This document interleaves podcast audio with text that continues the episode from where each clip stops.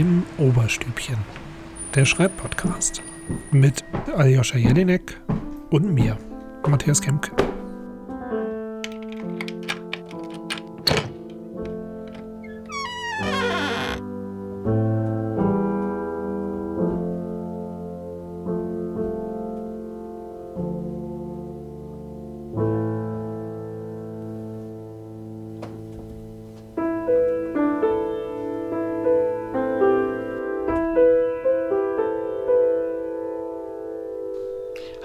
Herzlich willkommen beim Oberstübchen.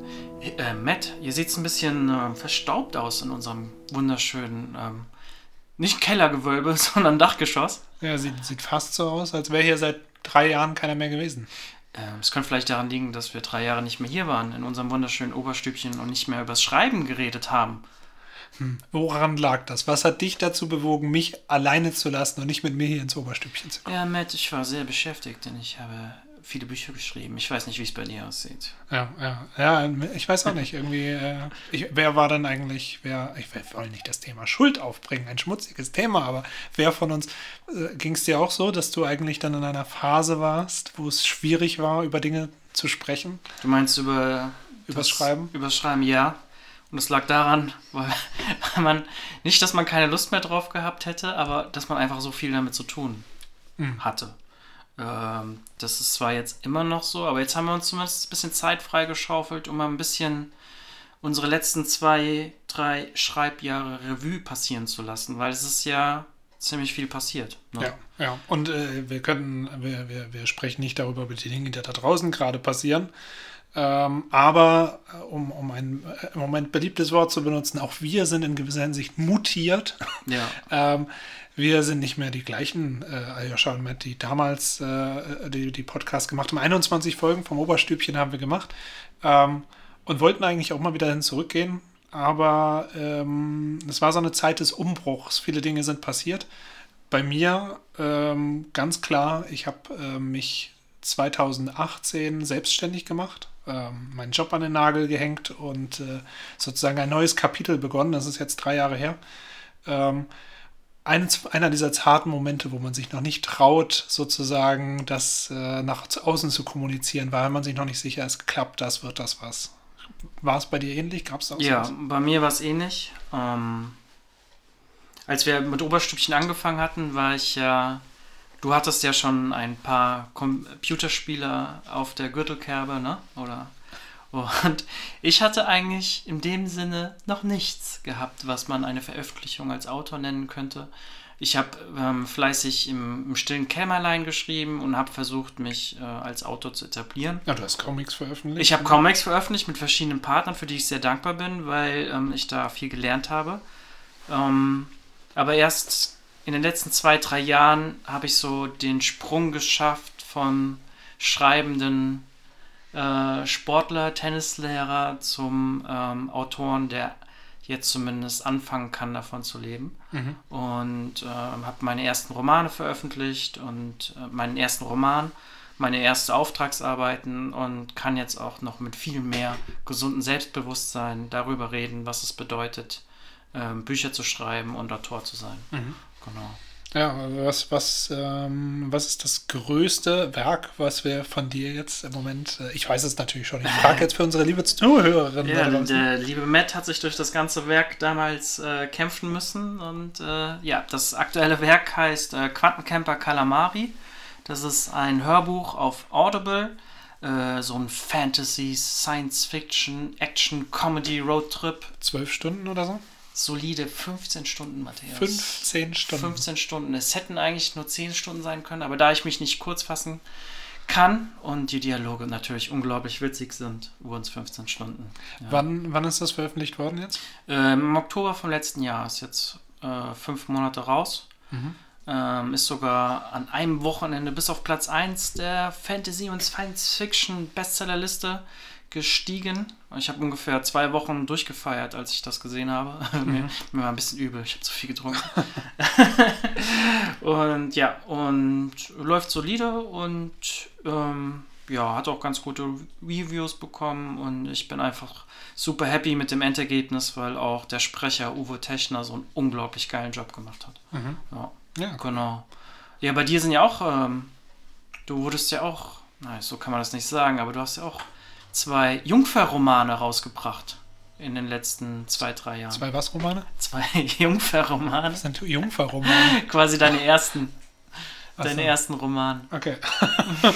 ja, ähm, nee, ja, ja, schon. Genau, ja, das waren Auftragsarbeiten. Also selbstständig bin ich eigentlich im Bereich Computerspiele in erster Linie. Ähm, habe aber auch äh, so kleine Geschichten geschrieben, äh, also Auftragsarbeiten. Und genau, eine, eine Bekannte hatte mir dann das äh, Angebot gemacht, äh, ob, ob, es, ob ich nicht Lust hätte für, für Influencer, die im Gaming-Bereich unterwegs sind, dann ähm, Jugendbücher zu schreiben, also mit, mit denen zusammen. Die haben dann also die Story konstruiert und waren dann beim Schreibprozess auch dabei. Das ist ganz spannend gewesen. Aber eben klar Auftragsarbeiten mit, äh, ne, mit einem ähm, klaren Zeitplan, also ne, dass man weniger als drei Monate Zeit. Dann muss das alles stehen, regelmäßige Abgabe. Wie hießen die Bücher, die du geschrieben Genau, die sind dann rausgekommen. Das erste war für Standard Skill. Ähm, Standard Skill, ähm, wie heißt das Buch? ja, schon wieder vergessen. Voll verklitscht. Voll verglitscht, genau. ja, sorry, zu viele pa Projekte gerade wieder parallel. Standard Skill voll verglitscht. Ähm, äh, sehr cool geworden, sehr, sehr spaßig. Standard Skill ist auch echt ein, kann ich nicht, das ist keine Werbung, äh, sympathischer Typ, wenn man ihn äh, kennenlernt und so, das, das war richtig angenehm. Und auch super Illustration von dem Marek Balaha. Ähm, richtig cool. Ähm, genau, aber eben, klar, Auftragsarbeit sehr, sehr, muss fertig sein dann und dann. Klare Deadline muss ja veröffentlicht werden. Und ähm, ich habe das in erster Linie übernommen. Ähm, war da natürlich auch so ein kleines bisschen an die, äh, äh, gehofft an, auf die Leitung der Lektoren, ne, weil ich tatsächlich vorher kein Buch geschrieben habe. Computerspiele. Ich weiß, Ja. was es bedeutet, sich hinzusetzen und Sachen zu machen. Ähm, und ich habe auch Fließtexte geschrieben, aber kein vollständiges Buch. Ähm, und ich habe das in erster Linie übernommen, weil ich eben den Druck haben wollte, es fertig machen zu müssen und diesen, diesen Lernprozess dahinter auch zu haben. Deshalb war ich da auch sehr dankbar. Und äh, weil natürlich sich ein Buch von Mega-Influencer Standardskill so gut verkauft, darf ich mich jetzt auch Spiegel-Bestseller-Autor nennen. Glückwunsch. Ähm, Glückwunsch. Ja, danke. Also es lag wahrscheinlich nur an mir, aber Ja, ja. Dein Name zieht. Ja, aber es ist äh, lustig, ne? weil wer weiß, wann man es mal gebrauchen kann. Und danach kam dann schon das nächste Projekt, äh, das wir dann auch übernommen haben. Und weil ich ähm, gerne mit dir also was zusammen machen wollte und äh, selbst eben auch nicht so Mhm. viel Zeit hat, haben wir es zusammen angegangen. Ähm, nämlich für Maxi, Mit Ähm, Maxi, genau. Maxify, ähm, das Hotel im Nirgendwo. genau. Die sind beide mittlerweile erschienen im Riva Verlag.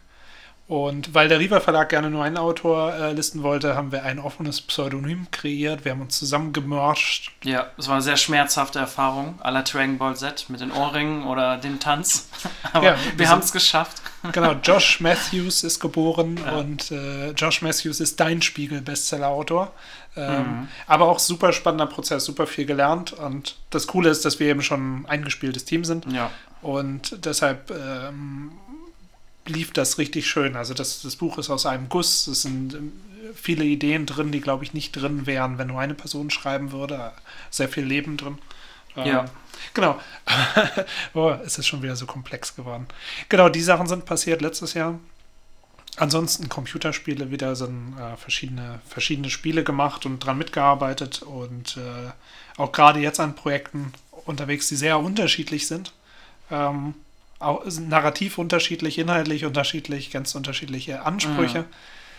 Aber das, was jetzt gerade interessant ist und weshalb ich auch gedacht habe, das ist eine schöne Idee, ist immer hier wieder ins Oberstübchen zurückzukehren und ein bisschen den Staub wegzuwischen, dass ich eben aufgrund der Learnings von letztem Jahr mich entschlossen habe, ein eigenes Buch zu schreiben. Und das läuft jetzt gerade. Ähm, ich verrate noch nicht, was es ist, aber das wäre auch ein sehr interessantes Thema für mich, drüber zu sprechen. Eigentlich möchte ich nicht drüber sprechen, so wie es bei dir wahrscheinlich war bei Quantencamper Calamari. ja So- nicht inhaltlich zumindest. Ja, genau, solange es passiert, es ist so ein Ja. äh, zartes Konstrukt, das man nicht verscheuchen will. Ja, ja. Aber wir haben ja auch ähm, viel gelernt allgemein über das Schreiben in den letzten drei Jahren. Was bedeutet es überhaupt, einen Roman zu schreiben? Was bedeutet es, mh, sich selbst zu strukturieren, einen Arbeitsablauf zu finden, äh, zu planen und das, diesen Plan auch am Ende durchzuziehen? Ne? Ähm, das ist ja bei dir ganz interessant, weil du ja von so einer sehr hohen Komplexität bei Computerspielen, wo man quasi mehrere Fronten managen musste, ähm, wie bei deinen Adventures, quasi du zurückgegangen bist, zurückgeworfen wurdest auf, äh, wenn man so sagen kann, auf einen, wo man nur sich selbst managen musste. Mhm. Ähm, wie hast du das denn so ähm, hingekriegt? Oder wie war das für dich? Ja, ich glaube, es hat extrem geholfen, weil bei Computerspielen bist du es gewohnt, dass, äh, weil es auch da natürlich ein Budget gibt und äh, Deadlines und so weiter, und die so komplex sind, arbeitet man extrem viel mit Projektmanagement, Assetlisten, ähm, Milestones und so weiter. Wann muss was fertig sein? Und da entwickelt man so eine eigene Leidenschaft dafür, so, eine, so ein Google Sheet aufzumachen oder eine Excel-Liste ähm, Zeitstrahl aufzumachen, Sachen zusammenzurechnen, Zeiten zu loggen und so weiter. Mhm. Und genau das habe ich dann auch für die Projekte letztes Jahr gemacht. Und dadurch hat es auch funktioniert. Ich wusste sozusagen, wie viele Wochen äh, ich habe, wie viele Durchschnitt, Seiten im Durchschnitt ich schaffen muss. Habe dann schnell gemerkt, wie lange es dauert, eine Seite zu schreiben, wie lange es dauert, fünf Seiten zu schreiben, der Feedback-Prozess, wie lange dauert der, das Polishing. Und plötzlich hat man dann nach zwei, drei Wochen schon die Zahlen, die man braucht, um zu projizieren. Mhm. Ähm, sind wir in der Zeit oder nicht. Ja. Und natürlich, kennst du ja wahrscheinlich auch, ne? man kann Dinge auch überplanen, gerade bei Romanen und so, dass man, dass man so ein äh, Konstrukt macht, das einen so ein bisschen äh, ersticken lässt. Ja, ja, ja. Ähm, aber dafür ist es eben gut, gerade bei Auftragsarbeiten ultra wichtig. Und es hilft mir jetzt eben auch bei, bei, dem, bei dem Buch, an dem ich jetzt sitze, ähm, weil ich eben diese Liste wieder aufmachen konnte. Ich kann aktiv äh, mal drüber nachdenken, eben, wie mache ich das denn, wann mache ich was. Und das ging einfach damit los, dass ich viel gelesen hatte, wie, wie ähm, ähm wirkliche Autoren, berühmte Autoren in der Vergangenheit und auch heute das so machen. Und der Konsens ist meistens der gleiche. Du musst einfach, du musst Zeit investieren klar, wenn du, wenn du dich hinsetzt und machst das, ähm, wirst nicht dafür bezahlt, dann machst du es wahrscheinlich nicht in der Mitte des Tages, normalerweise. Ja. Ähm, sondern du musst dir Zeit dafür nehmen. Irgendwas anderes muss weggehen. Und ähm, das heißt, ich habe mich offiziell dazu entschieden, das zu meinem Hobby zu machen. Ähm, offiziell dazu entschieden, jeden Morgen, und das habe ich jetzt seit äh, fast sechs Wochen durchgezogen, jeden Morgen eine Seite zu schreiben. Also 300 Wörter. Mhm. Die kann ich dann einloggen. Ich kann meine Zeit einloggen. Ähm, und es hat auch sogar was Befriedigendes, ähm, diese, diese Routine zu entwickeln. Es hilft natürlich, Freelancer zu sein. Dann kann man sich die Zeit ein bisschen selber einteilen. Ähm, was Befriedigendes, weil sehr häufig Sorry, wenn ich jetzt monologisiere. Oh, ist okay. Ich, ich schlafe ein bisschen. Nein, okay. Spaß. Ja, ja, es ist, ja, ist, schön, wenn es eine beruhigende Funktion Aber ja, jedenfalls, sorry, wenn, ähm, wenn man das nämlich alles aufschreibt, was man über sechs Wochen gemacht hat, dann sieht man, wie die Zahlen wachsen, wie viele Wörter man hat. Ja. Ähm, wir können natürlich über das Schreiben direkt sprechen, aber wo es jetzt ums Management geht, man sieht eben auch, wie viele Stunden man investiert hat. Ja. Und das Interessante ist, weil wir früher ganz viel mit Budgets arbeiten mussten. Und als Freelancer lernst du eben auch in Geld zu denken. Ja? Ja. Wie viel, wie viel habe ich denn jetzt gerade verdient? Oder wie lange muss ich dran arbeiten? Wie viel kriege ich dafür? Ist das gut? Ist das schlecht? Mhm.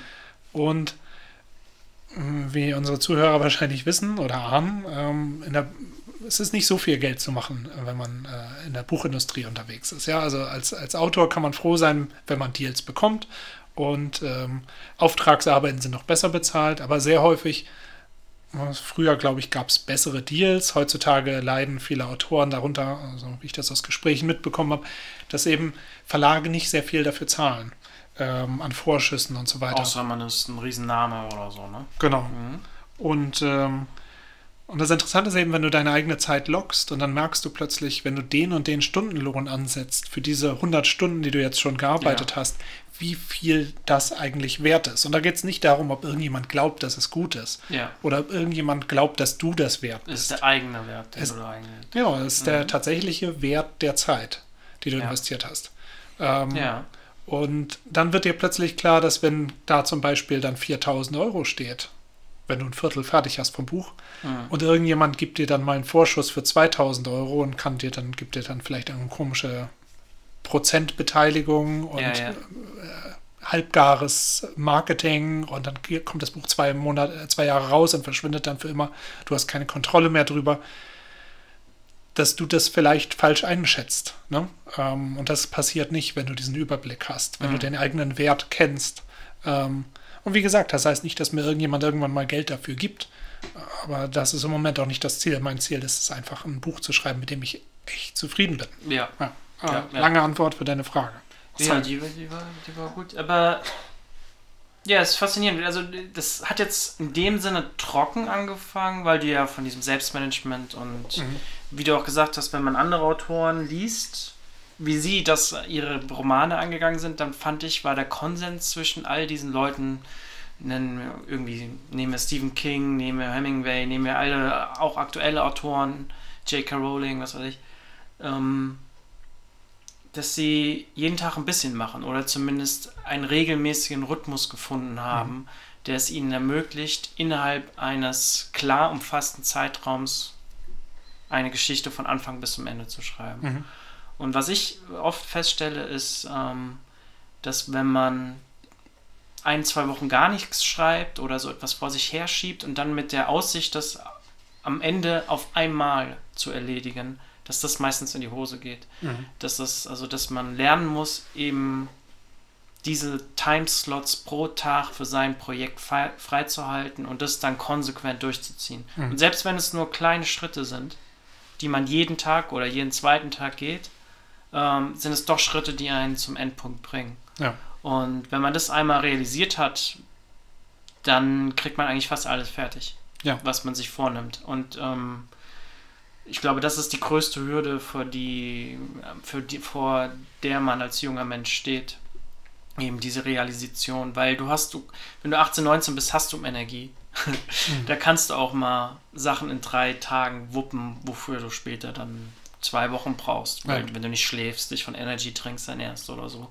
Aber wenn du, ich glaube, wenn man sich längerfristig als Autor etablieren will oder als Autorin, dann muss man äh, verstehen, dass das Leben Marathon ist und kein Sprint. Also äh, so nach dem Motto, jeden Tag ein bisschen. Das heißt, man muss sich die Zeit aufsparen, damit man es bis zum Schluss schafft. Ja, Zeit und Energie auch. Ja. Also du kannst nicht einen mega vollen Tag haben und dann abends erwarten, noch fit vor dem Computer zu sein. Mhm.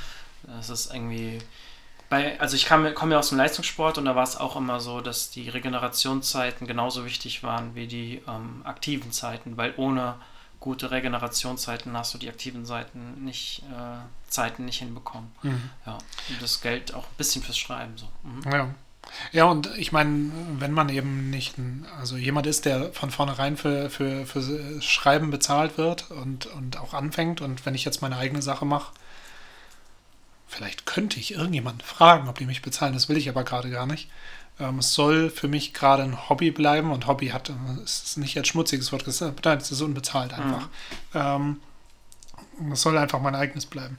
Ähm, dann bedeutet es eben auch, dass man es neben der Arbeit machen muss, neben der eigentlichen Arbeit. Und da die Arbeit was Regelmäßiges ist, hoffentlich, ne, äh, wenn, man, wenn man Arbeit haben will, und die meisten müssen es, ähm, dann, dann ähm, heißt das, man muss, man hat nur diese kleinen Zeiten nebenbei. Man muss lernen, das zu nutzen.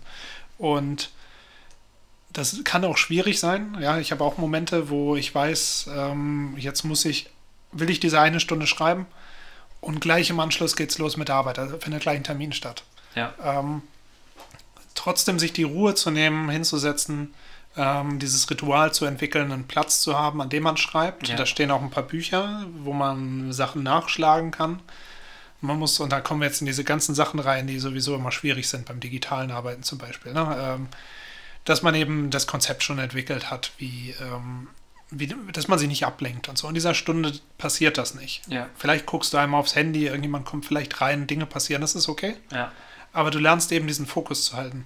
Ja. Und, ähm, und das, das Schöne dabei ist eben, ähm, und das ist was, was ich länger nicht gehabt habe bei Computerspielen, ist ja so, die, das dauert zwei, drei Jahre, die zu machen. Die, die Schreibphase da drin ist zwei, drei, vier Monate. Danach gibt es immer ein Polishing und Projektmanagement und ne, das soll schön aussehen, schön klingen und so, Mhm. alles Arbeit. Aber das reine Schreiben ist relativ Kurz. kurz, ja. Und ähm, immer diese Möglichkeit zu haben, in die Zone zu gehen, in diesen meditativen Zustand zu haben. Ich gehöre auch zu den Leuten, die äh, super Erfahrungen mit Meditation gemacht haben, aber Ja. Unheimlich schwierig für mich eine Routine zu entwickeln. Ja. Jetzt habe ich eine Routine und das ist Meditation für mich. Und das ist noch mehr als Meditation. Das Ja. ist absolut entspannend. Ja, also wenn ich auch noch einen Tipp geben würde, würde ich sagen, dieser, dieser Flow-Zustand, von dem du sprichst, ne, dann Der ist super wichtig und ähm, wir haben uns jetzt eine Gesellschaft gebaut, die ähm, aktiv diesem Flow-Zustand entgegenwirkt. Ähm, deswegen, also als ich die Deadline bei Quanten immer näher kam oder ich gemerkt habe, ich muss eigentlich jeden Tag diesen Flow-Zustand, von dem du gerade gesprochen hast, ähm, diesen meditativen, um halt auch effektiv und schnell und schön schreiben zu können. Ich habe einfach konsequent das Internet ausgemacht. Mhm. Ähm, ich habe mir so einen Internetblocker ähm, installiert auf meinen Computer und gesagt, jetzt hast du drei Stunden Zeit oder zwei Stunden, wo du nur schreibst. Und mhm. äh, du darfst nicht ins Internet, du darfst nicht deine E-Mails checken, du darfst kein YouTube, du darfst nicht, sondern einfach nur jetzt pure Konzentration. Ja. Also mein Computer war eine Schreibmaschine in dem Sinne. Und keine, kein digitales Tor mehr in die unendlichen Weiten der Ablenkung. Und ähm, ja, das kann ich nur empfehlen, weil ich glaube, auf längere Sicht diese Fähigkeit zur unab, ähm, nicht zur nicht abgelenkten Konzentration, zur fokussierten Konzentration, ist das, was die Spreu von Weizen trennt. Zumindest was, wenn es darum geht, Aufträge fertig zu kriegen oder mhm. einfach Sachen ähm, in einer absehbaren Zeit fertig zu kriegen. Ja. Das ist einfach, das ist wie eine Superkraft für den Mensch. Der Mensch ist zu dieser Superkraft fähig. Und wenn man die in sich irgendwie nähren und entwickeln kann, dann schafft man glaube, dann schafft man alles. ja. Oder zumindest alles, was in, innerhalb der eigenen Grenzen möglich ist. Und Aber ich meine, es gibt ja auch zum Beispiel, glaube ich, über, über Jahre, ich hatte ursprünglich angefangen mal mit Kurzgeschichten, die dann für Night of the Rabbit zur Inspiration gedient hatten. Ja. Ähm, die sind unveröffentlicht gewesen und waren dann beim Computerspiel dabei. Ähm, die habe ich 2003 geschrieben. Dann habe ich 2005 angefangen, Adventure-Spiel zu machen und ich habe es nur geschrieben, weil ich ursprünglich eins zeichnen wollte. Eigentlich habe ich immer nur gezeichnet und diese Kurzgeschichten geschrieben. Dann musste ich das also schreiben, weil ja, wenn du ein Adventure-Spiel zeichnest, müssen die Leute auch reden. Dann hast du wieder eine Story gemacht ähm, und äh, das hat dann funktioniert und dann bei den anderen Spielen auch. Man lernt sozusagen das Schreiben über Stories wieder nachdenken und so. Ähm, dann ist das Zeichnen wieder zurückgefallen, was ein bisschen schade ist. Das hoffe ich jetzt auch wieder irgendwann mal da reinzubringen. Aber so kam man dann in Stories rein, aber letztendlich ist es Computerspiele zu schreiben, eben, wie wir schon gesagt haben, nur ein Prozess, der Ne, der Schreibprozess ist ein kleiner Teil davon. Ähm, in Computerspielteams, ne, es ist, äh, ich fange mal an zu zucken, wenn jemand sagt, hier, du bist ja der Schreiber. Okay. Mhm. ja, es ist ein Zehntel von dem, was ich gemacht habe. Ja? Ähm, das heißt, es ist viel schwieriger, es ist, die Regie ist viel schwieriger und das Projektmanagement damit dran. Es muss natürlich alles zusammenpassen. Es gibt natürlich auch Computerspielautoren, die wirklich nur das Schreiben machen. Ne? Absolut. Ne? Du, du, machst da ja ein bisschen mehr dann. Ne? Ja, ich meine, musste ich auch, weil es kein anderer gemacht mhm. hat. Ne? Und es macht auch Spaß. Also ich bin da gerne Control-Freak und so weiter. Aber das sind eben auch Sachen und auch Game Design und so weiter. Super wichtige Sachen. Ähm, deshalb habe ich eben immer so ein bisschen zusammengezuckt. Einerseits, ne, weil ja. ich immer denke, das fasst es schlecht zusammen. Äh, Dankeschön. ähm, und andererseits habe ich äh, mir dann aber auch gedacht, ich habe mich nie so wirklich als Autor gefühlt, weil ich Wo eben diesen anderen Sachen noch hattest, ne? Ja, und weil. Computerspiele eben auch ein bisschen anders sind als andere Sachen. Ja. Ähm, und deshalb war es cool, jetzt in dieses Training reinzukommen, letztes Jahr mit den, äh, mit den Büchern äh, für die Influencer, äh, weil ich eben das natürlich, das, äh, das Langformat, ne, das klassische ja. Buch viel lieber mag, ja. denn das hat einen riesigen Vorteil. Du brauchst keine drei Jahre und kein 40-Mann-Team. Und du hast absolute Kontrolle, zumindest auf der Seite selbst. Genau, wenn, ja. wenn ich jetzt ein Adventure-Spiel machen würde, wüsste ich, ja, das kann ich machen über mehrere Jahre, das ist möglich, aber ich weiß, es gibt Leute, die können einfach, ich habe mit vielen Artists zusammengearbeitet, die sind einfach viel besser als ich. Und gleichzeitig weiß ich auch, dass es Leute gibt, die technisch viel mehr drauf haben als ich. Das heißt, eigentlich möchte man ein Team haben. Und wenn mhm. man ein Team hat, möchte man auch, dass die bezahlt werden. Also brauchst du ein Budget. Mhm. Und da wir in einer Welt leben, in der Adventure-Spiele sich äh, für Let's Plays gut eignen, aber nicht zum Verkaufen, wirklich, möchte ja. man diesen, diesen komplizierten Weg gar nicht gehen. Was einem dann also fehlt, ja, wenn man in diesem Medium aktiv ist, ist eigentlich diese Unabhängigkeit, das Gefühl, dass du absolute Kontrolle hast, dass du in deiner Kunstform, wenn du aktiv bist, sagen kannst, okay, ich mache das jetzt mal. Mhm. Ähm, das ist das Gute beim Zeichnen und beim Schreiben. Das bist du mit dem Zettel und dann ja, ne, ja. Ähm, passieren die Dinge. Und jetzt wollte ich diese volle Kontrolle endlich mal wieder haben. Und es fühlt sich richtig gut an, die zu haben. Ja, ähm, das war das Gute bei Quantencamper Calamari. Ähm, Audible hat mir auch absolute Freiheit gegeben. Ich konnte machen, was ich wollte, was wahrscheinlich gut und schlecht war. ähm, aber da habe ich auch, das war ja auch, ich habe auch Kurzgeschichten gemacht, ich habe Comics gemacht, ich habe ganz viele Pitches gemacht. Ich habe auch schon Romane geplottet und angefangen zu schreiben, aber ich hatte wirklich bis zu diesem Zeitpunkt noch keinen Roman von Anfang bis zum Ende fertig geschrieben. Comic-Skripte schon, auch sehr umfangreiche, die aber aus Gründen äh, aus vielerlei Gründen nie umgesetzt wurden, zeichnerisch mit einem Verlag. Ähm, und habe auch festgestellt, dass das Glück war, dass damals ähm, der Pitch vorgegeben hat, dass ich den ganzen ähm, Stoff einmal durchplotten musste. Mhm. Und das hat mir geholfen. Ähm, und ich hatte mir auch so kurz vorher ähm, nochmal den Roman Niemandsland von Neil Gaiman angesehen und genau studiert, wie er das macht, wie er den Roman aufgebaut hat, wie er die Szenen aufgebaut hat. Ich habe zum Beispiel von jeder Szene bei Niemandsland habe ich die Wörter gezählt mhm. und habe mir angeguckt, wie lang jede Szene bei Niemandsland war und habe dann festgestellt, dass bei Niemandsland das Neil Gaiman so macht, dass er zwischen 800 und äh, 2000 Wörter, man, nee, zwischen 500 und 2000 Wörter jede Szene äh, geschrieben hat. Und mhm. dann hat er einen Schauplatz oder einen Charakterwechsel gehabt. Und dann habe ich gesagt, ja, das ist eigentlich eine ganz gute Regel, weil dadurch ziehst du die Leute schnell rein, äh, du hast immer Abwechslung und du bringst auch, wenn du darauf achtest, dass in jeder Szene etwas Neues passiert oder die Charaktere vor einer neuen äh, Situation gestellt werden, hast du automatisch so einen, so einen, so einen Schub drin, so eine mhm. Geschwindigkeit. Und dann habe ich das ähm, für Quantencamper Calamari übernommen und habe mir selber auch diese äh, diese Vorgabe gegeben, dass keine Szene länger als 2000 Wörter sein sollte. Mhm. Und so habe ich dann meinen Roman geplottet und strukturiert und hatte automatisch ein Skelett, was tragfähig war. Und, aber ich habe dieses Skelett nicht selbst erfunden, sondern ich habe mich an einer Geistesgröße quasi mhm. orientiert. Mhm. Das ist auch ein Tipp, den man geben kann. Ihr müsst nicht das Rad neu erfinden, mit, vor allem nicht mit dem ersten Roman. Hier kommt, man kann sich an den Leuten orientieren, die vorher alle Fehler gemacht haben. und dann quasi deren Weisheiten so ein bisschen übernehmen. Und in dem Fall war es für mein Empfinden genau die richtige. Mhm. Ja. ja. Ich gehe auch davon aus, weil ich, habe äh, natürlich auch meine, meine Lieblingsautoren, die ab und zu so Hinweise geben. Ich gehe nicht davon aus, dass das jetzt mein das beste ja. Buch wird aller Zeiten oder dass es genauso gut wird, wie ich es mir vorstelle. Ja. Ähm, das ist aber auch in Ordnung.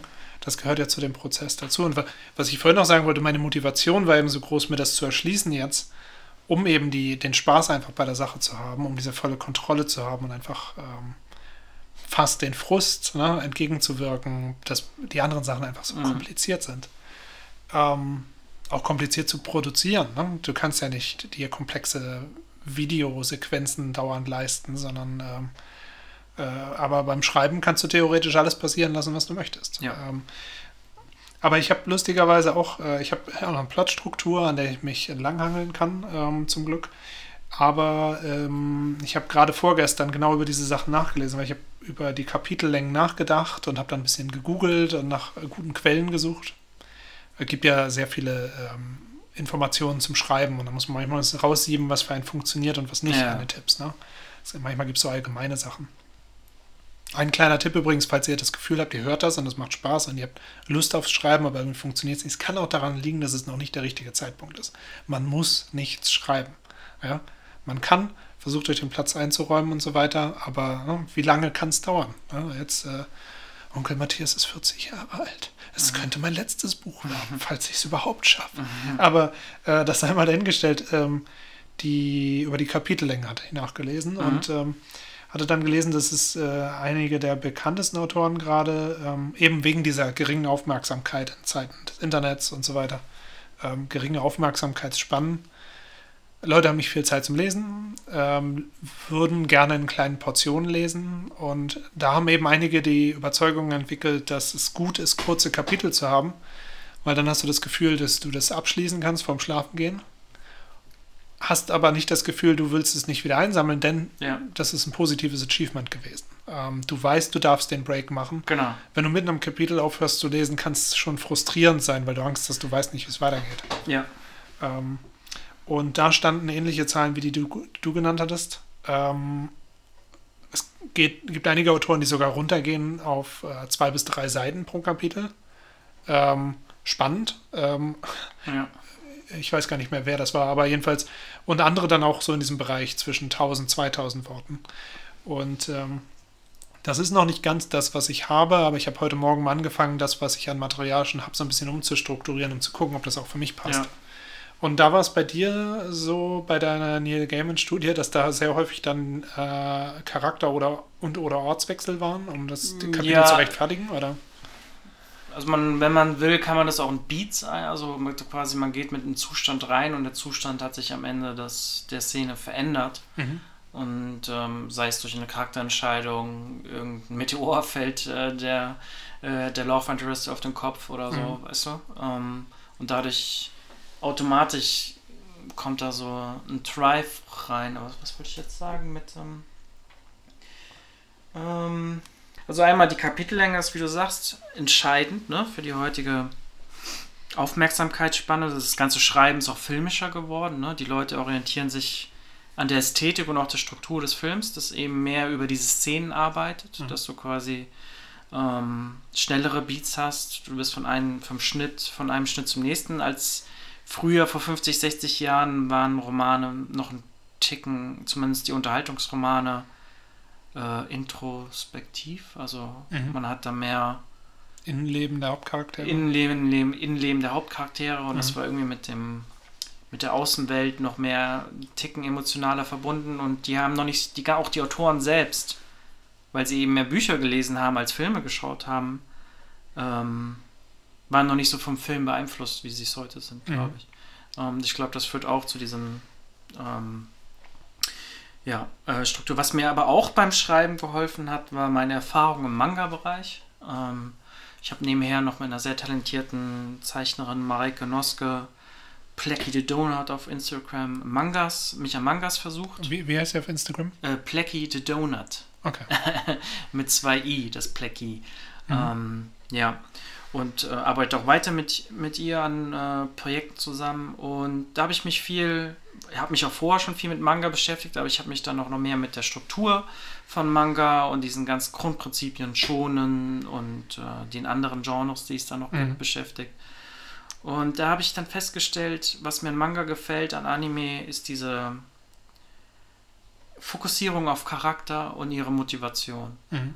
Und das hat mir auch wiederum bei der Struktur Strukturierung meines Buchs geholfen, weil ich mir dann am Anfang einfach die Vorgabe gegeben hat, neben dieser Kapitellänge den Charakteren klare Ziele zu geben. Mhm. Also es gibt ja bei Naruto, er will unbedingt Hokage werden. Oder Mhm. es gibt bei Dragon Ball, äh, nicht bei Dragon Ball, ähm, okay, bei Dragon Ball die Dragon Balls und natürlich wer ist der Stärkste.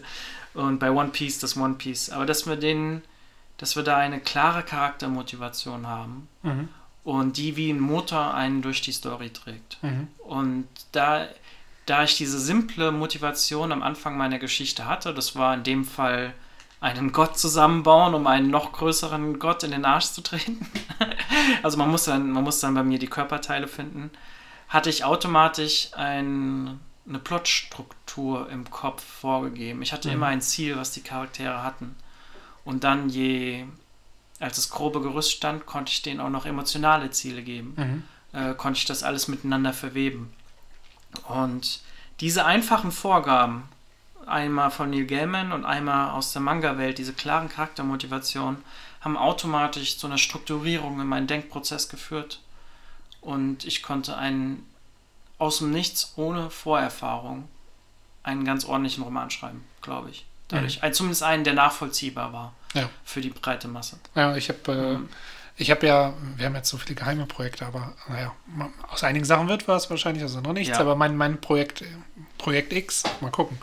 Irgendwann werde ich wahrscheinlich schon, bevor es fertig ist, sagen, was es ist, um mich zu zwingen, ein bisschen mehr Öffentlichkeitsarbeit zu betreiben. Ähm, darum geht es gar nicht, sondern es geht um ein Geheimprojekt von dir, das ich gelesen habe. Ähm, hab ich ich habe 40 Seiten von Alyosha gelesen, ähm, die auch sehr Manga inspiriert waren. Ähm, auch, auch super illustriert. Ähm, Projekt, das wir hoffentlich bald sehen werden, irgendwann demnächst, in den nächsten Jahren. Ähm, und da ist mir äh, natürlich nicht nur aufgefallen, das, was du gerade erzählt hast, ähm, da hast du mir schon vorher mal von erzählt, sondern dass du aus dem Manga und auch aus dem Anime direkt, ähm, sind natürlich sehr verwandt, aber ne, der Anime muss sozusagen das animieren, was im Manga sowieso schon sehr Ja. animiert ist, ne? gerade Actionsequenzen und so Die weiter. haben einen ganz anderen Flow als im Vergleich zum Comic. Ja. Und die können im Buch, ähm, finde ich, selten, äh, die sind selten sehr gut gemacht. Und als ich deins gelesen habe, war es so visuell für mich, ähm, dass ja, da, da ist sozusagen mehr rausgekommen, nur als dieses Strukturelle sozusagen, sondern diese ganze Lebendigkeit, das visuelle Denken und das in Worte zu wandeln. ja, Ähm, selbst wenn es nicht von Illustrationen unterstützt wird, ähm, ist, ist, äh, ist schon, schon, schon Ja. beeindruckend. das ist sehr interessant, weil dadurch heute als Autor musst du ja oft zwischen Medien springen, sei es von Videospiel zu Comic Mhm. oder nicht, nicht alle Autoren machen das. Aber ich glaube, das hat einen echten Mehrwert, weil als wir die Mangas studiert haben, wie zum Beispiel Actionsequenzen funktioniert, habe ich mir mit ähm, Plecky ähm, den französischen Manga Radiant angesehen und wie er Action ähm, von Panel zu Panel strukturiert. Mhm. Und meistens ist es so, ähm, der Charakter holt aus, dann sieht, er, sieht man, wie er ausholt. Dann sieht man sein Ziel, was er schlagen will, wenn wir es jetzt so runterbrechen. Dann sieht man, wie er zuschlägt. Und dann sieht man noch in einem Panel den Effekt des Schlages. Mhm. Und das ist sehr interessant, weil das, diese Struktur kann man auch aufs Schreiben. Mhm. Zumindest, natürlich muss es dann ein bisschen anders sein, aber diese Aktion-Reaktion-Struktur, die gilt nicht nur für Action, die gilt zum Beispiel auch für Dialoge. Mhm. Ähm, wenn du einen Dialog schreibst, der lebendig wirken soll, musst du diese Aktion-Reaktion-Struktur so ein bisschen drin haben. Weil, wenn eine Welt lebendig wirken soll, müssen die Charaktere in irgendeiner Form aufeinander reagieren. Mhm. Um, weil das erzeugt irgendwie Lebendigkeit. Ich meine, das Erste, was wir, wenn, wir ein Baby, wenn uns ein Baby anguckt, ist, wenn wir machen irgendwas und es reagiert, allein dadurch wird ein Gefühl von Lebendigkeit erzeugt. Und wenn Ja. man das auf diese Grundmuster, manche Sachen runterbricht, hat man automatisch schon ein Grundlevel, Mhm. was du transportieren kannst, auch Ja. an Qualität. Und ich glaube, ähm, das sind eine, die, das sind diese Geheimnisse, denen wir in den letzten Jahren immer mehr auf die Schliche gekommen sind, ne? Auch in der Praxis. Das Ja. ist das, was wir in der Theorie auch jetzt in den ersten Oberstübchen-Teil besprochen haben, ähm, dass das eigentlich auch in der Praxis ähm, ganz gut funktioniert. Ja. Ja, ähm, ist ganz lustig. Früher hatte ich immer dann, kennst du das äh, einerseits, wenn du an Sachen arbeitest, inhaltlich, irgendwie, du arbeitest an einer Sache, dann siehst du irgendwie einen Film oder, oder liest ein Buch und da geht es um ganz andere Sachen und du Mhm. denkst gleich, ach, ich sollte lieber das machen. das ist auch so ein bisschen Ja, dieser, dieser, dieses Gefühl, man, man ist irgendwie auf der falschen Fährte, aber das Gute ist, das habe ich nicht mehr ganz. Ähm, Eine Stimme sagt man natürlich auch, das wäre cool, sowas zu machen. Ähm, aber es ist nicht mehr so schlimm irgendwie wie früher, dass man gleich in eine Existenzkrise gerät. Das gleiche gilt so ein bisschen für so andere, andere, Herangehensweisen. Ne? Wenn äh, ich in Spielen und so weiter läuft auch alles über die Dialoge meistens, ne? bis auf vielleicht ein paar Narrationen. Und der Rest natürlich, der nicht textlich ist. Aber ähm, das heißt, Dialoge schreiben war auch so mein, mein, mein Hauptding, wo ich am meisten Training dann drin hatte. Und jetzt muss ich die Dialoge gefühlt am Ende mal reinpatchen, weil ich viel mehr interessiert daran gerade bin, die Szenen zu beschreiben und was passiert und äh, innere Emotionen und Vorgänge. Ähm, was, was wieder ganz anders ist, ne? Mhm. ähm, als äh, wie zum Beispiel ähm, auch an Hörspielen zusammengearbeitet, ähm, als beim Hörspiel zum Beispiel. ja. Ähm, das heißt, das hat plötzlich für mich eine geringere, Hm, verstehe. äh, ein- einfach nicht, weil es weniger wichtig ist, sondern einfach, weil es für mich im Prozess später kommt jetzt gerade. Und auch was die Motivation angeht. Ähm, ich habe zwar eine Vorlage für den Plot und die gesamte Geschichte von Projekt X ist mit Sachen verwoben, die es schon ein bisschen gibt, aber das heißt, da gibt es schon Vorlagen und so.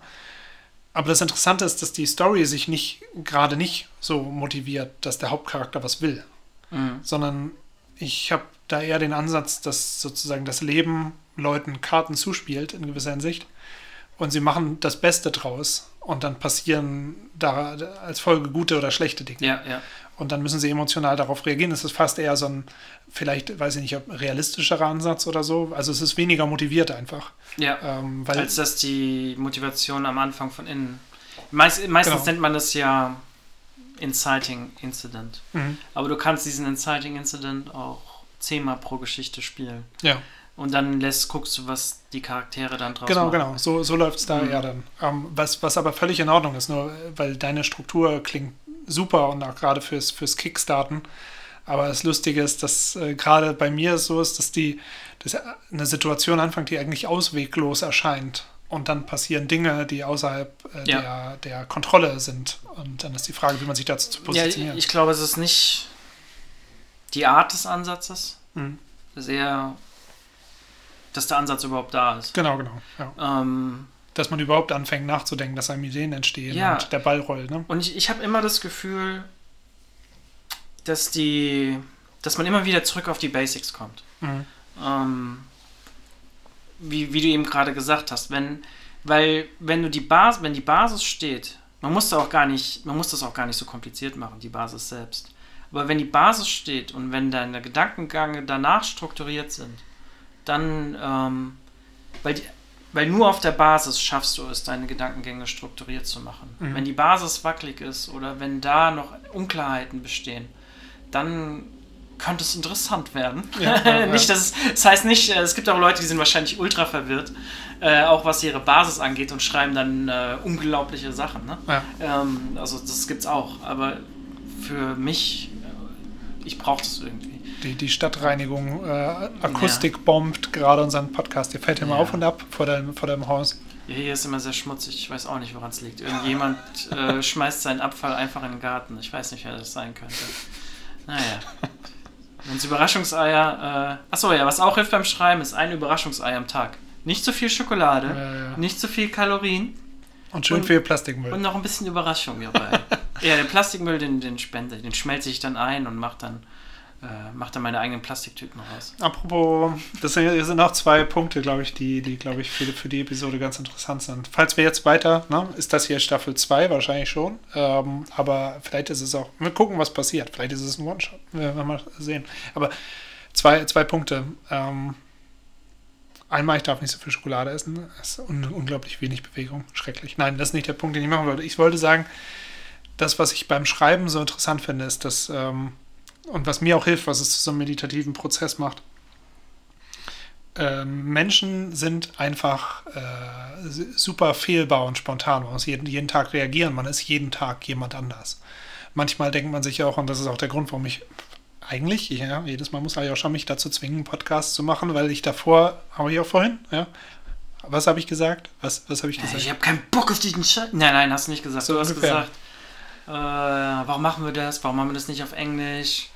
Ähm, jetzt, äh, wem interessiert das? Bla bla bla. bla bla bla, genau. bla bla bla. bla bla bla. Ja. Also genau, absolut. Und das ist diese, ähm, für, für mich ist es sehr, sehr schwierig, sozusagen, ich, ich will nicht, na, wir machen ja auch ab und zu andere Podcasts, äh, mit, mit meinem Bruder zusammen, Marco Felici, machen wir so einen Film-Podcast, wo wir richtig viel Unsinn reden. Und ich, ich habe als Alltagsmensch, ja, Ayosha kennt mich natürlich nur als Gentleman, ja, aber ich erzähle, kann meine Frau ein Lied von singen, eigentlich jeden Tag extrem viel Unsinn machen. Extrem viel dämliche Witze. Ähm, Sachen, die man nicht in der Öffentlichkeit eigentlich auch sagen will, das gehört dazu. Aber die Frage ist sozusagen, wer, wer ist man eigentlich? Ne? Und das Interessante ist, ähm, also wer ist man im Sinne von auch, was ist das, was man produziert? Ne? Wenn ich Mhm. mich jetzt sozusagen ähm, äh, jeden Tag irgendwie als YouTuber, als Influencer versuchen würde zu verdingen, dann würde, weiß ich nicht, was das für jemand wäre. Ne? Weil, ähm, das Interessante ist, beim Schreiben, da das so ein Prozess ist, den man sehr bewusst machen muss, jeden Tag investieren, erzeugt man ein, ein, ein Endprodukt, ein, ein Buch, eine Idee, ähm, das wirklich größer ist als die Summe Hm. seiner Teile. Ja, das stimmt. heißt, du hast die Möglichkeit, auch gleichzeitig über dich selbst hinauszuwachsen. Ja, Das gilt ja für jede Form von Arbeit, auch wenn du im Haus arbeitest. Ein Mensch alleine an einem Tag kann kein Haus bauen. ist ein Ähm, Handwerk, ja. Wie ein Tisch, den man zusammenzimmert. Ja, genau, aber im Gegensatz zu einem Tisch, und äh, fantastisch, Tische, Leute, die Handwerk machen, das ist eigentlich philosophisch gesehen das Gleiche. Ja.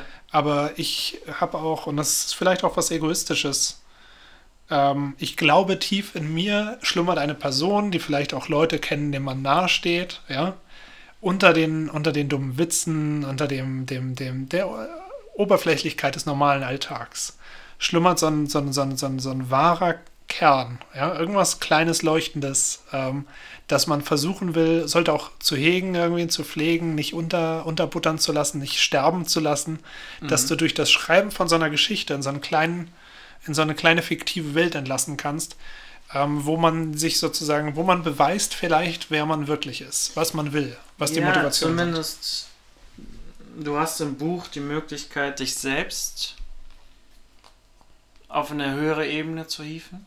Ja. Also, und andere. Und äh, ja. die Welt um einen rum. Also, wenn ich meine, wenn wir rausgehen und dann gucken wir uns diese wunderschöne Zivilisation an und so, das ist ja auch alles größer als das Individuum und so, ne? Mhm. Weil wir quasi Jahrhunderte an Arbeit da reingesteckt haben. Und so ähnlich ist es mit einem Buch. Ähm, du bist klüger im Buch, als du es wirklich bist in einer äh, alltäglichen 1 zu 1 Situation. Deshalb kann man als Fan, glaube ich, von, von Autoren oder Regisseuren oder was auch immer. Nur enttäuscht sein, wenn du sie von Angesicht zu Angesicht siehst. Genau, weil es normale Menschen sind. Genau, und aber ihre Werke sind immer größer als sie selbst, eben weil sie, wir hatten ja eben gerade diese fokussierte Konzentration angesprochen. Mhm. Und ähm, was du da reinsteckst, ist diese fokussierte Konzentration. Und ich bin wirklich der Meinung, das, was edel ist am Menschen oder wo sich das zeigt, zeigt sich in, sehr stark in diesen Momenten der fokussierten Konzentration. Wenn man darüber mhm. nachdenkt, immer wenn Menschen das tun, also wenn sie es schaffen, ihren zerstreuten Geist auf mhm. dieses eine zu konzentrieren, schaffen sie großartige Sachen. Seines, ja. seines Wissenschaft oder halt auch manchmal sehr grausam. Ja, je nachdem. Aber ähm, solche Leute gibt es auch. Aber seien es große Wissenschaftler oder Künstler oder Sportler, mhm. ihnen allen ist gemein, dass sie sehr fokussiert sind. Mhm. Okay, aber das gilt zumindest für einen großen Teil. Und, und sie machen dadurch ihr Werk und das, was sie tun, größer als sie selbst sind, wenn sie in dieser zerstreuten ja. normalen Modus sind. Ich meine, das kannst du auch über Sprachenlernen haben und so, aber dieser, ja. dieser Fokus und deshalb, es soll gar nicht so irgendwie so egoistisch klingen, dass man jetzt irgendwie eine große Statue von sich baut, sondern im Gegenteil, ja. man, man baut, man, man schafft eigentlich was, was man nicht selbst ist, dieses, dieses in diesem Fall Buch, ja, oder kann Musik sein, eine sportliche Leistung oder was auch immer, das steht fast für sich. Aber das Interessante ist, dass der Prozess dich eben auch rückwärts formt. Ähm, dass du einerseits das Ding formt, aber du wirst auch geformt. Ähm, jeden Tag ähm, arbeitest du an dem Ding, aber du erfährst auch mehr über dich selbst. Ähm, du erfährst mehr über die Optionen, die du hast. Ähm, ich finde, äh, ich find, es lehrt auch Demut. Ja, eben. genau. Und genau, genau. Ja. du siehst dieses, äh, ich will jetzt nicht größenwahnsinnig, aber du siehst halt diese, egal welches Buch du da machst, ob das jetzt gut oder schlecht ist oder so. Es ist aber größer als man selbst in dem ja. Sinne und du wirst dann so richtig klein daneben. Das, das ist bei den Computerspielen mhm. auch so gewesen, dass ähm, man regelmäßig sich fragt, ist es das wert, so viel Arbeit zu investieren? Aber wenn du siehst, dass das von alleine funktioniert, ja, einige Leute verstehen, was es sein soll mhm. und so und, und du siehst, wie es lebendig wird und abgeschlossen ist, dann ist es fast so ein bisschen, keine Ahnung, möglicherweise wie es Eltern zu sein, ich weiß es nicht, aber du siehst das Ding nicht irgendwie als, äh, hey, das ist die, das Ding, das ich gemacht habe, sondern du denkst, äh, ich habe mein Bestes getan, es ja. selbst zu einem selbstständigen Ding zu machen. Und ja, das ist äh, wahrscheinlich die größte, das ist das Interessante, dass da, ähm, du gibst dein Werk jemand anderen. Deswegen war ich auch so mega geil darauf, wie die Leute, wenn ich das so sagen darf, ähm, so mega heiß drauf, wie die Leute auf Quantencamper reagieren. Mhm. Weil ich wollte wissen, was mein Werk in deren Köpfen anrichtet. Mhm. Beziehungsweise wie sie darauf reagieren und ob sie verstehen, ähm, sei es auf einer emotionalen oder auf einer inhaltlichen Ebene, was da eigentlich passiert und ob das mhm. funktioniert. Mhm. Und ähm, das war faszinierend zu sehen. Ja, das aber da muss man aufpassen natürlich, dass man sich nicht zu sehr davon abhängig macht. Ja, ja, es ja. kann nämlich auch passieren, dass du was machst, was... Äh, was überhaupt nicht ankommt. Ja. Genau. Das ist durchaus aber möglich. Sehr, ja, genau. Was überhaupt nicht ankommt. Und es verliert aber dadurch nicht seine Wertigkeit unbedingt. Genau, genau, genau. Ähm, weil, wie gesagt, es kann etwas sehr Spezielles sein, was nur bei sehr wenigen Leuten resoniert, aus welchen Gründen auch immer, aber bei, dafür bei anderen extrem stark. Ja. Ähm, Das darf man nicht ver Also ich habe auch gelernt, Kunst ist, oder zumindest ist halt echt Geschmackssache. Ja, aber ich meine, da kann man Ja. zumindest äh, bei dir ja auch dankbar sein, dass die Reviews wohlwollend waren. Ja, ne? Das ist, lehrt auch in gewisser Hinsicht ein bisschen Demut, ne? Ähm, Ja. Dass der, der Kelch ist an einem vorübergegangen. Ja, ja, genau, genau. Ich, ich hätte, es hätte auch ganz anders laufen können. Ähm, ich war, als ich das erste Mal gehört habe, wie Uwe Teschner meine Story liest, ich war wirklich, oh Mann, oh, vielen Dank, Herr Teschner, vielen Dank, sehr gut. Ähm, ich war zu Tränen gerührt, als ich das gehört habe, weil ich das Gefühl hatte, dass er den Stoff besser macht.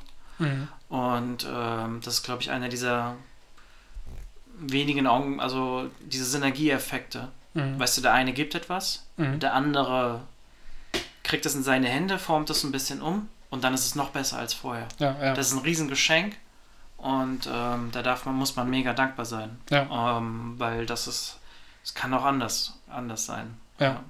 Genau. Ähm, ich hoffe immer die ganze Zeit, dass ich mich bei Projekt X noch nicht verplappert habe, weil ich es noch nicht will. Aber äh, hättest du mir Bescheid gesagt, glaube ich. Ne? Nee, hast nicht. Dass man irgendwann ganz kurz mal den Titel droppt oder so. Ja, genau. Also die, ich finde eben, das ist interessant und deshalb ist es, glaube ich, interessant auch äh, zu gucken, wie sich das entwickelt.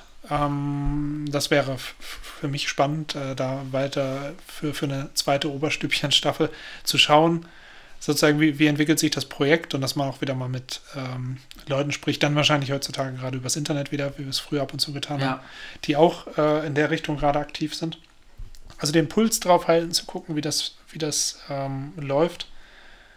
Und eben, naja, eigentlich, eigentlich widerstrebt es mir überhaupt darüber zu sprechen. Man möchte das im Geheimen machen, man möchte es für sich behalten. Ähm, Social Media ist, äh, hat absolut powervolle Möglichkeiten, aber wir haben schon ganz oft drüber geredet, dass wir, wir sind ähm, Pflanzen sozusagen, die in dem Umfeld nicht besonders gut gedeihen. Äh, da muss man ein bisschen Ja. aufpassen.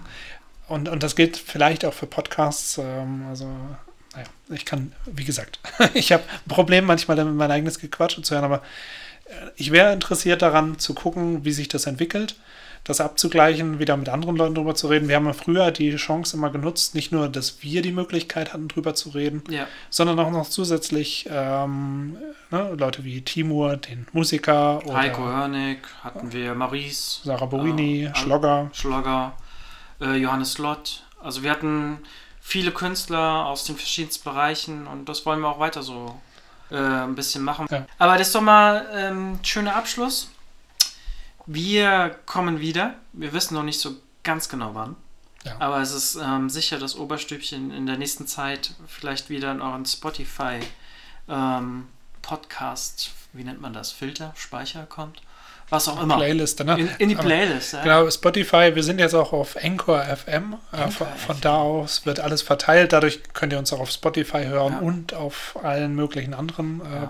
Podcast-Plattformen. Ja, Spotify hat uns gekauft, bald, aber wir sind trotzdem noch bei anderen. Also funktioniert das. So Ja. funktioniert Du hast den Einblick in die ganz technischen das. Prozesse. Die Branche kenne ich. Ähm, Genau, vielen Dank fürs Zuhören. Das Ja. war, ähm, willkommen im Jahr 2021 und ähm, Ja. gehabt euch wohl. Äh, danke fürs Zuhören. auf Wiedersehen.